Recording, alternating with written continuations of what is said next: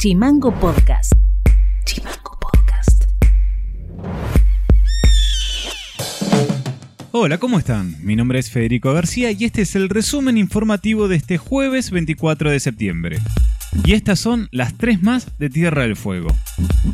El Congreso del Partido Justicialista en Tierra del Fuego se reunió este miércoles de forma virtual para convocar a elecciones para la renovación de cargos partidarios y convocó a elecciones para el próximo 20 de diciembre. El encuentro se realizó con la presencia de 56 de las 60 personas que integran el Congreso del PJ. Existiría un acuerdo entre el sector que lidera Roxana Bertone, el votismo y Juan Carlos Pinos para que presida el partido Walter Woto. Un vuelo de aerolíneas argentinas proveniente de Buenos Aires arribó este jueves a Ushuaia con 1.500 kilogramos de medicamentos ontológicos e insulina para tratamientos críticos. El cargamento corresponde a una compra de medicamentos realizado por la Obra Social del Estado Fueguino para su farmacia. El gobernador Gustavo Melella firmó un convenio con la empresa argentina de soluciones satelitales, Sociedad Anónima, ARSAT, y la jefatura de gabinete de ministro de la Nación luego del anuncio del Plan Conectar 2020-2023 destinado al desarrollo de un plan satelital, expansión de fibra óptica y a la modernización de la televisión digital por tierra. Nuestra provincia se convirtió en la primera en llevar adelante este convenio.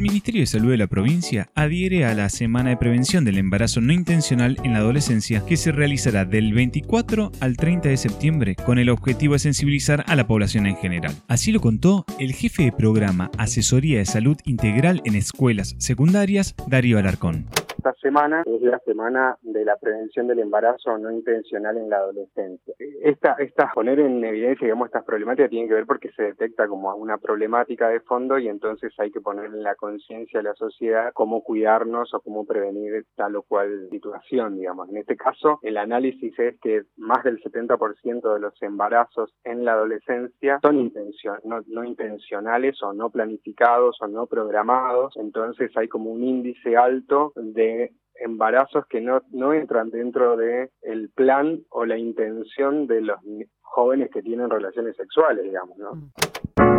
Mandal Editorial.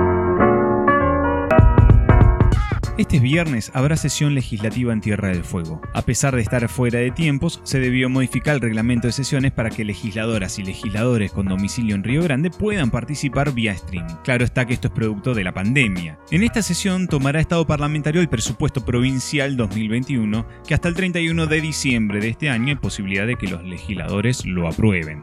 Y en esta sesión particularmente también se verá de aprobar algunas otras leyes que tienen que ver, por ejemplo, con crear en la provincia la figura del abogado niño, algo que vamos a hablar más adelante en Chimango News. ¿eh? La ley que va a crear el Consejo de Actuación Interinstitucional de Emergencia en el marco de la pandemia del COVID-19, de articulación de acciones para atención de violencia hacia las mujeres en razón del género, violencia familias y maltrato infantil juvenil. Así está escrito. Y el polémico proyecto presentado por el Superior Tribunal de Justicia que busca ampliar a 5 el número de integrantes de la Corte Fueguina. Polémico, ¿por qué? Por el gasto que genera, pero a su vez por quienes están supuestamente elegidos a dedo para integrar esos dos lugares que faltan, entre otros proyectos. Pero cuando uno abre la orden del día, sorprende en un momento mientras va bajando la cantidad de proyectos que presentó el Partido Verde, de Victoria Woto y la familia Colazo, donde realizó 95 declaraciones de interés. 95.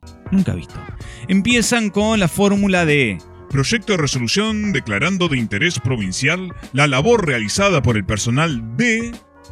Complete las líneas y cierra. ¿Se entiende? No es mala la idea. Son todas organizaciones muy importantes para nuestra provincia y para lo que están combatiendo frente al COVID. Pero ¿cómo se come eso? ¿Cómo se come de que ello sea de interés?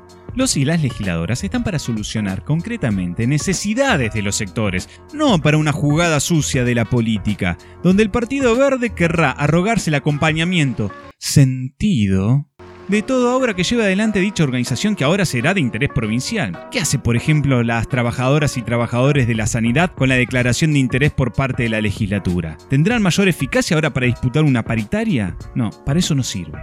Para eso no sirve la declaración de interés. Es ahí donde decimos, hay que bajar un rato esa espuma de querer jugar a un juego de a ver quién felicita más y con más ruido a una población cansada de todo esto. Se esperan mejores salarios, condiciones de vidas, cierto rumbo que la legislatura debe trazar. Esto no es más que un cocoliche demagógico de los años 90 y hasta pasado los 2000, que servía para engañar a quienes aún creíamos en la publicidad, por ejemplo, hecho en una computadora de un tren que uniría la Patagonia con el Rey León, Railoff y Chuchu todo eso.